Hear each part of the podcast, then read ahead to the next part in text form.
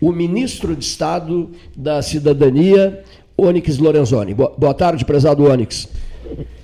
Boa tarde, Cleiton. Boa tarde a todos os amigos que estão aí na bancada. É, eu só estava olhando aqui mas a minha caneca está lá em cima da mesa. Está aqui?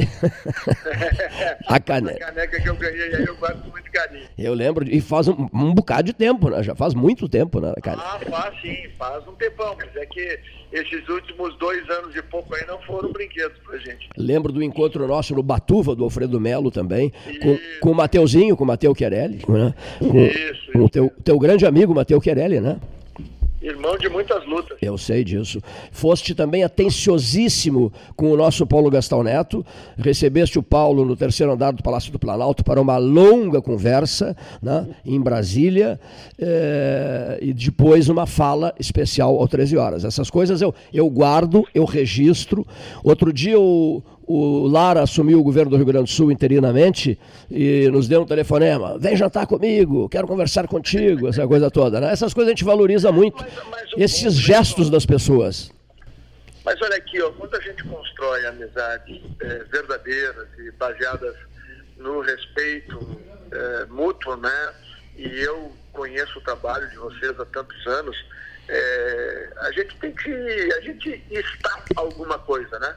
Então eu tenho essa clareza para mim. Eu, Deus me deu, junto com o presidente Bolsonaro, né, a missão é, de primeiro lá no quarto andar do Planalto na Casa Civil, depois é, o presidente me tirou a camiseta número 5, me deu a camiseta número 8, a número 9, né, me mandou fazer gol aqui no Ministério da Cidadania e, isso, é, a gente tem essa visão e esse senso que a gente tem uma missão para cumprir aqui e poder receber amigos, como eu tive essa oportunidade de receber o Paulo aqui em Brasília, é algo muito valioso e, e só reforça os nossos laços de amizade, né? E Pelotas é uma cidade que tem de mim assim, muita admiração, é, tenho grandes amigos e amigas na cidade de Pelotas e na região toda, né? então é, para mim é uma, é uma alegria poder voltar a esse microfone e sempre que eu tiver a oportunidade poder compartilhar aí esses espaços ou,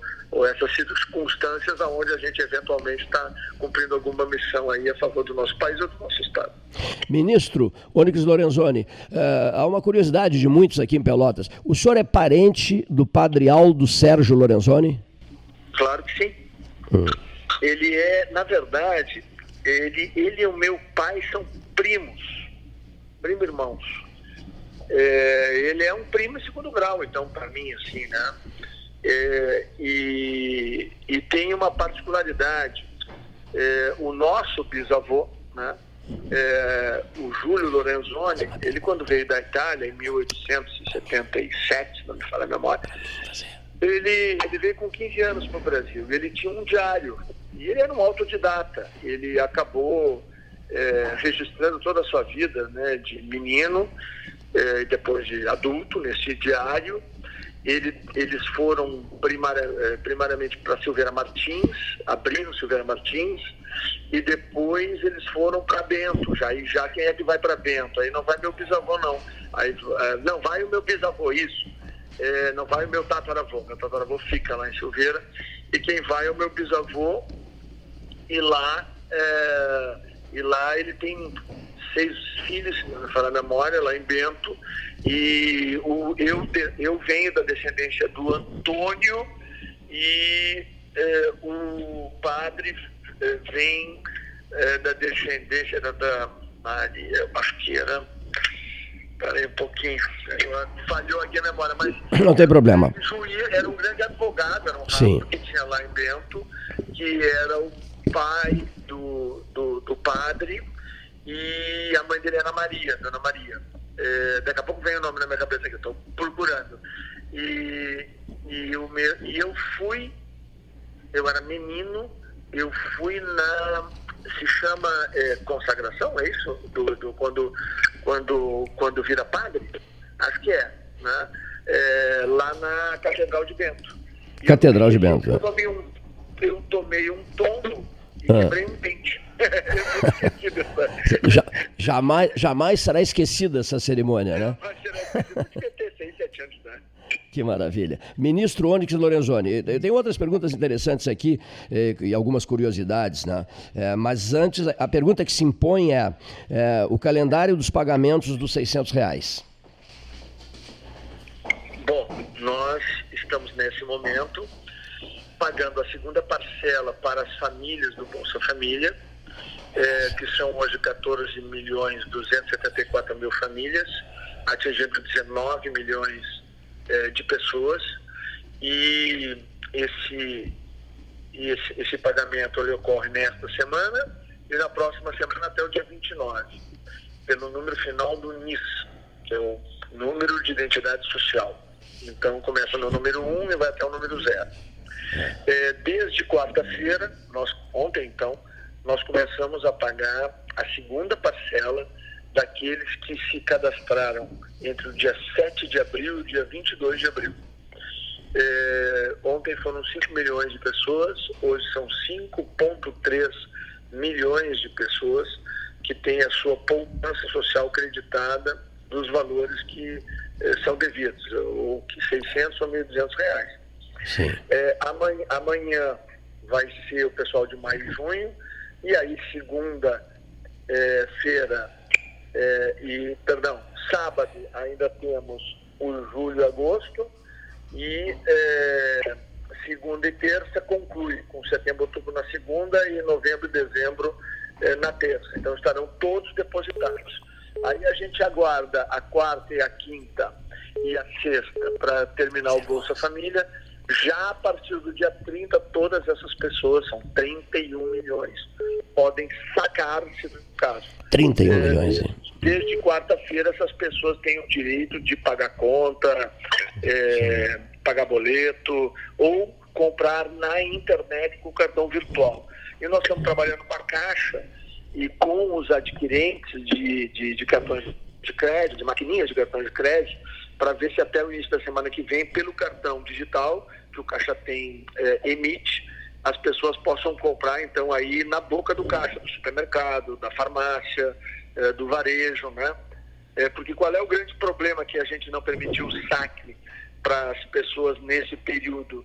Porque se somar tudo, dá 59 milhões de pessoas, porque nesta semana nós estamos pagando também a última parcela de abril, que é o pessoal do dia 23 ao dia 30, que são 8,4 milhões de pessoas. Então, não. E elas todas têm direito a, como tiveram na primeira parcela, a fazer saque no momento do depósito. Então, nós temos potencialmente nessas duas semanas é, 8,4 mais 19, nós estamos falando aí de 26, quase 27 milhões de pessoas que. E, e a gente tem 70% delas que sacam na boca do caixa. Então, para evitar aquelas filas, aquele atropelo, a gente procurou fazer essa distribuição ao longo do tempo. E qual é a totalização, ministro Onyx Lorenzoni, ministro da Cidadania, falando de Brasília ao vivo para o debate 13 horas, por ele frequentado sempre.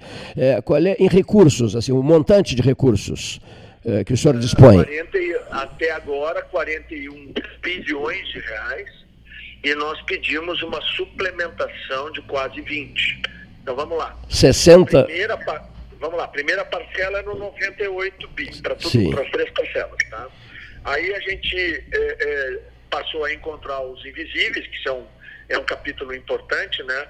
Quando nós fizemos as primeiras projeções, nós trabalhávamos com 6, 7 milhões de invisíveis, né? Nós encontramos já quase 24 milhões de invisíveis, que são aquelas pessoas que nunca nenhum governo enxergou. Elas não tinham nada em relação ao Estado brasileiro. E agora elas têm conta aberta, a gente sabe a composição familiar, sabe onde trabalha, o que faz, sabe o seu CPF, quer dizer, elas passaram a ser visíveis. E esse é um dos projetos que nós já estamos trabalhando aqui na, na formulação, quando a gente sair desse episódio do Covid. A gente quer aproximar essas pessoas do microcrédito, do treinamento, da qualificação e empreendedorismo para melhorar a condição de vida dessas pessoas, né? Mas nós já vamos, então, fomos suplementados 98 mais 24, isso dá 123, que tem os quebrados. aí agora a gente pediu mais 20, nós vamos para 144, mais ou menos, bilhões. Bilhões. O presidente, o presidente da Associação Comercial de Pelotas, Mauro Bom, que está aqui ao meu lado, disse assim, insiste, Cleiton, B de Brasil. Não, bilhões, quem ouve, né? É, é, é B de Brasil. É B de Brasil. Bilhões. Se, aqui, né? Sei. Cento e quantos, Onyx? Cento... 144 bilhões. 144 bilhões. Bom, a, a, a per... três parcelas, né? Sim. A pergunta que, que, que, tinha sido feita pelo Mauro Bom, é, há muita pressão para incluir pessoas no cadastro? Né? É, tem muita gente ainda que está querendo né, participar, não é, ministro? Olha, tu me dá a chance de informar duas coisas importantes, tá? Que são, assim, é, perguntas que chegam aqui para gente é, primeiro, os agricultores, pequenos agricultores, que se enquadrarem na lei, ou seja, não declararam no ano passado 28 mil, mil reais de renda anual, é, não estão recebendo nenhum benefício previdenciário ou assistencial do governo, tem direito. É só se cadastrar. É, quem é o outro que é importante? É o pescador. Tem, e, e aí, no entorno de Pelotas tem, né? pescador artesanal. É, da mesma forma, né, a gente tem é, em várias localidades da região é, esses pescadores. Se eles estiverem recebendo seguro defeso, eles estão dentro do é, programa assistencial do governo federal. Se eles não estão recebendo seguro defeso, eles têm direito pleno de receber os recursos do auxílio emergencial. Por isso que a gente acha que nós vamos chegar Uh, estamos em 59 agora, acho que a gente vai para perto de 64 milhões de pessoas. O, o presidente está se preparando no mínimo para mais uns 4 ou 5 milhões. O, o, o, presidente da Associação Comercial de Pelotas me lembra agora, ministro, pescadores e agricultura familiar por conta de uma, de uma seca assustadora. Né? Há 127 anos, pesquisas da Embrapa, feitas pela Embrapa, todo mundo ficou estarrecido com esse número. Ministro Onyx Lorenzoni, há 127 anos não se tinha uma estiagem como esta. É, é, é um, uma coisa rara, né? E nós tivemos a, a soma né, da estiagem com uma pandemia que também ninguém esperava, né? Então isso criou um cenário muito complexo aí pra, para o Rio Grande do Sul e a metade sul é do Rio Grande do Sul, uma das partes que mais sofreram com esse, com esse fenômeno climático aí e seguramente tudo que a gente puder fazer para ajudar, a gente tem, tem feito aqui, inclusive quando eu estava na Casa Civil, nós agilizamos aí para que vários municípios pudessem receber o apoio, né?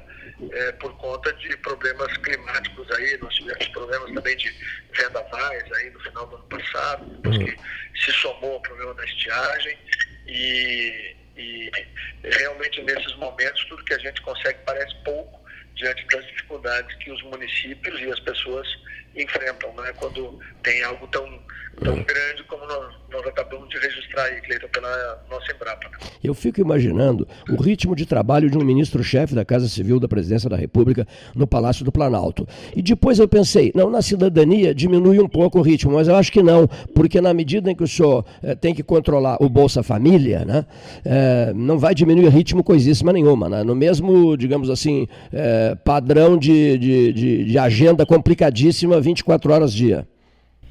É que eu, eu, brinco sempre, né, que nesse um ano e quatro meses que eu fiquei lá na. Porque eu fui o, o início da transição, né?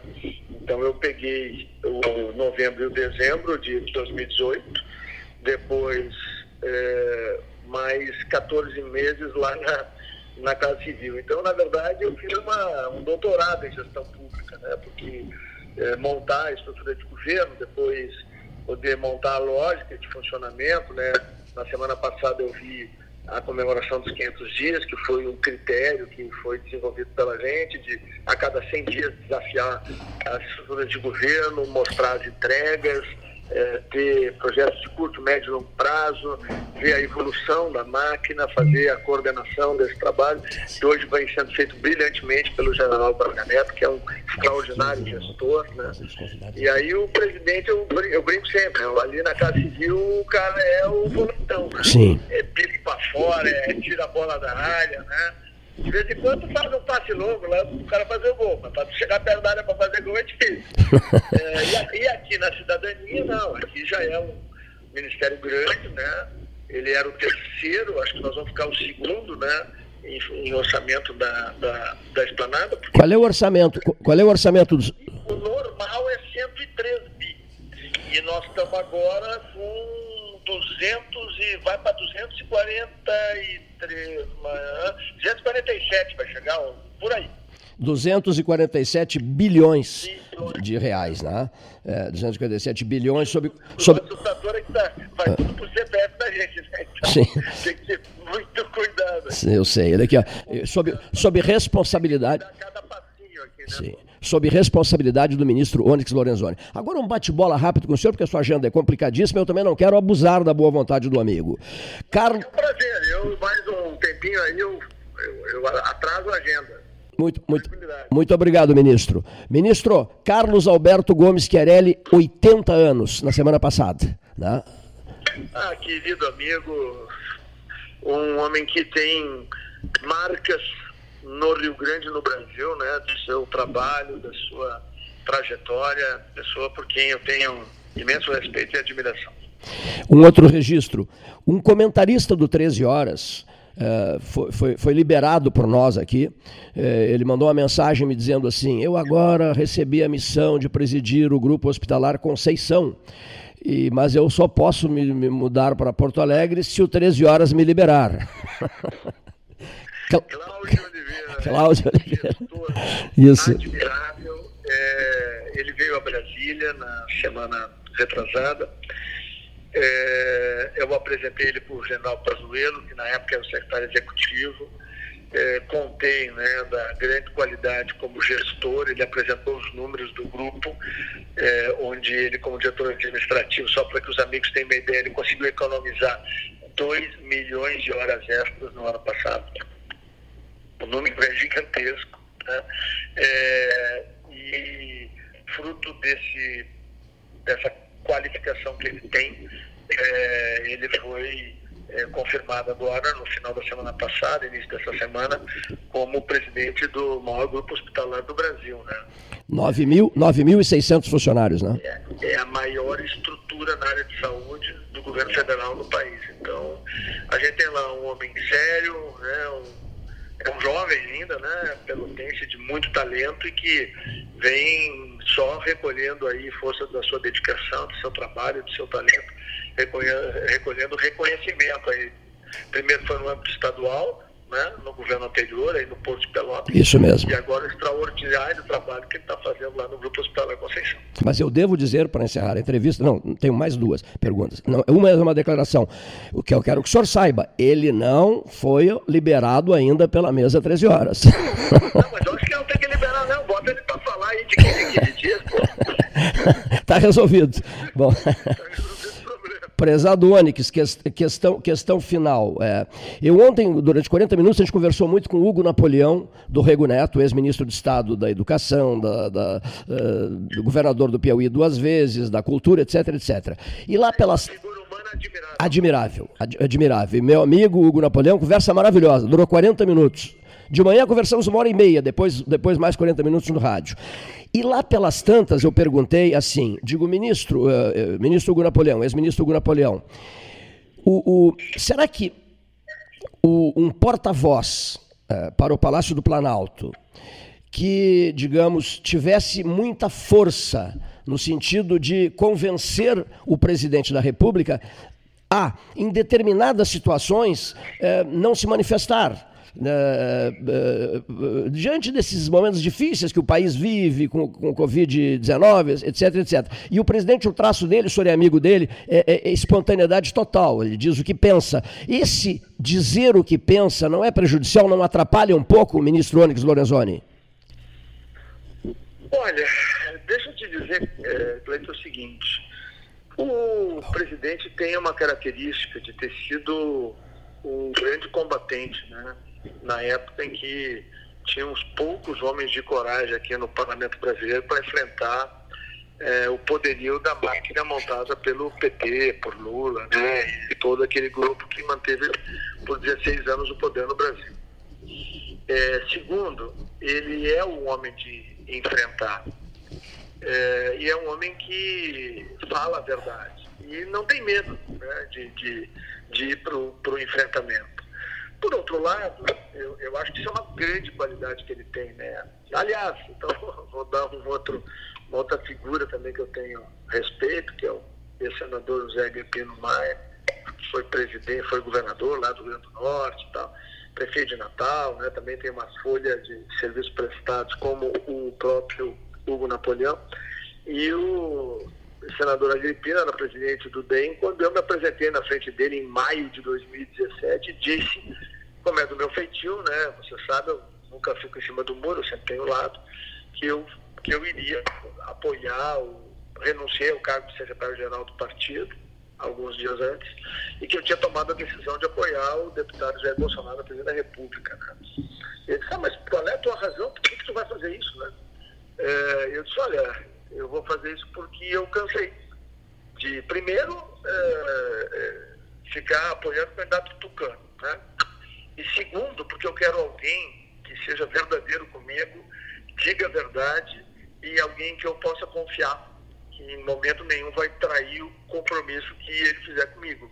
Sim. E por isso que eu vou apoiar o deputado Bolsonaro. E, é, isso não vai dar em nada. Bom, Aí eu usei uma frase do Charles Chaplin, que eu gosto muito, né? Que é a seguinte, o tempo sempre escreve um fim perfeito para tudo, né? E aí o tempo mostrou que é estava certo, se era eu ou se era o, o meu presidente à época, né? E bom, é, fruto também dessa, dessa, dessa forma de conduzir, eu consegui, é, dentro do, do TFN barra Democratas, né, eu sou do velho PFD, né, como o, o Carlos Alberto Chiarelli, como o Matheus, é, eu consegui com independência, poder ajudar a coordenar e fazer a campanha do presidente Bolsonaro, né, e poder, e ter, fui respeitado pelo partido, né, e, bom, o resto da história todos vocês conhecem, mas é isso, é o jeito dele, não dá para tirar isso dele, ele, ele, eu, eu sou daqueles que defende isso, sabe? Agora, por outro lado, ele tem uma imprensa que foi aparelhada ao longo do tempo, que não é toda, é claro, é, nós temos alguns grupos de comunicação é, que a gente sabe quem são, que né, ganharam muito dinheiro na época dos governos do PT, alguns só estão de pé por causa disso. E, bom, e tem todo o outro lado aí de uma guerra ideológica. Durante quatro décadas o Brasil foi torto para o lado esquerdo. E o presidente Bolsonaro, é, vamos dizer assim, incorporou tudo aquilo que nasce lá em 2013, com aquela, né, os 10 centavos da passagem de ônibus, que era uma coisa muito difusa, o presidente Bolsonaro, depois vem o impeachment, ele acaba dando um direcionamento ao que eu chamo da nova cidadania, que nasce das redes sociais, nasce dos movimentos sociais, e não tem partido político, que tem, na verdade, um conjunto de princípios e valores que ela quer ver representados, e ela resolveu tomar o país na mão, e foram essas pessoas que elegeram o Bolsonaro. Porque a gente não pode esquecer, eu estava no Chuí, né, quando ele tomou a facada no dia 6 de setembro. Né? E, e eu fui a primeira pessoa, o primeiro político a chegar no Einstein, né? Porque eu saí do Chuí, eu tinha uma reunião aí em Pelotas. Aí eu só passei, falei com o Matheus, falei com o Cláudio na época e corri para Porto Alegre. No outro dia peguei avião, né? Estava indo para de Fora, quando veio a notícia que ele tinha ido para São Paulo, né? Foi, não lembro se foi o Carlos ou o Eduardo que me ligaram. Aí eu troquei de avião no Rio e fui para São Paulo e fui vê-lo no Asta. Né? Então, é, quem é que conduziu? Foi essa nova cidadania. E hoje o Brasil tem uma direita, uma centro-direita, e é, fruto dessa grande aliança que nós fizemos, que é uma aliança conservadora liberal, conservadora nos costumes e liberal é, na economia, né? É, e que, bom, deu condição a que a democracia brasileira se equilibrasse. Hoje tem os dois lados. E aí, bom, vai chegar até o final do governo, deste mandato, do outro mandato, a gente não tem nenhuma dúvida disso. Bom, é, não, não vai ter trégua. Última pergunta, é, não param de chegar perguntas. Carlos Alberto Tim, a última, um ouvinte do 13 Horas tradicional, ele, ele, ele, ele manda uma pergunta para o ministro Onyx Lorenzoni e estende a pergunta até a minha pessoa. É assim, um prédio, um prédio que sorteia um entusiasmo incrível no município de Pelotas, seu Cleiton. Eu respondi, já respondo. É, o antigo Banco Pelotense Banrisul da Floriano com Andrade Neves. Para mim é um prédio deslumbrante. Bom, aí ele pergunta, já com segundas intenções, evidentemente, ele diz assim: pergunte ao ministro Onyx Lorenzoni um prédio que, que ele aprecia muito em Porto Alegre. Ah, não, Porto Alegre, eu, eu faria a revitalização do centro de Porto Alegre começar pelo mercado público, né? Que eu acho algo é, espetacular, né? E é um patrimônio lá, né? Como eu também acho, no caso aí de Pelotas, é bonito o, o teatro, né? É, 7 de abril. É, Guarani. A, a, estrutura da biblioteca, né? Que foi, é, um período ficou a prefeitura lá, se não me falar a memória. Então, é, eu, eu, eu, não tenho nenhuma dúvida que é, o Brasil precisa é, construir caminhos é, que some ao setor público, à iniciativa privada na conservação e na valorização é, desses, desses verdadeiras é, preciosidades do ponto de vista arquitetônico. E, bom, em Pelotas é um museu a céu aberto. Eu, eu brinco sempre com os meus amigos de Pelotas que eu considero Pelotas a Viena brasileira. Que beleza, hein? Não conheço nenhuma outra cidade no mundo mais bonita que Viena, né, por conta exatamente é, da, da arquitetura né, é, que tem em Viena, e ao mesmo tempo eu também desconheço qualquer cidade mais bonita do ponto de vista é, arquitetônico, né, com inúmeras, inúmeros prédios, como é o caso de Pelotas.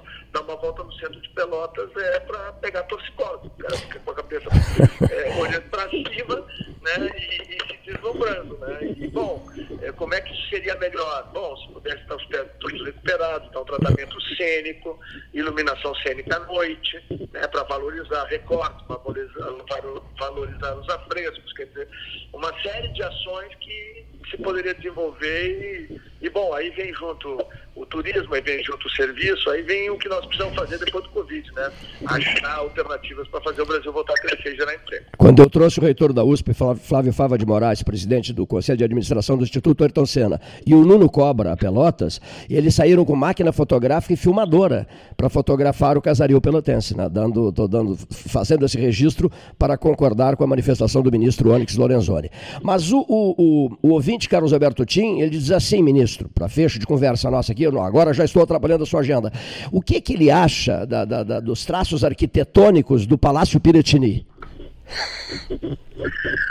Olha, eu, eu, eu, gostaria que o Palácio Piratini tivesse um outro tratamento arquitetônico. Eu não, eu não, eu não, eu não, eu não achei ele muito bonito, não. É, eu acho que até que ele é mais bonito por dentro que por fora. Né? É verdade. É, mas ali tem né, traços aí de um positivismo, né, que, que na época da construção dele era uma corrente muito forte do Rio Grande do Sul. Né? Acho que, mas, bom, como é a sede do nosso estado, toda vez que eu olho para ele e vejo aquela bandeira gaúcha tremulando lá, o coração bate forte. Que maravilha. Ministro Onyx Lorenzoni, gratíssimo, inclusive pela sua, sua frase que eu gostei muito, valorizo muito isso nas pessoas. O senhor disse assim: eu altero um pouco a agenda, mas vou continuar a conversa contigo. Muitíssimo agradecido e ao dispor do amigo aqui. Obrigado, viu, Cleiton? Obrigado, Paulo, a toda mundo que está na bancada. Um grande abraço, um feliz e abençoado final de semana a todos os ouvintes né, da da Rádio Universidade e os amigos e as amigas que eu construí ao longo de uma vida pública em Pelotas. Um forte abraço a vocês. Um abração e bom trabalho para o senhor. Ministro da Cidadania, Onyx Lorenzoni.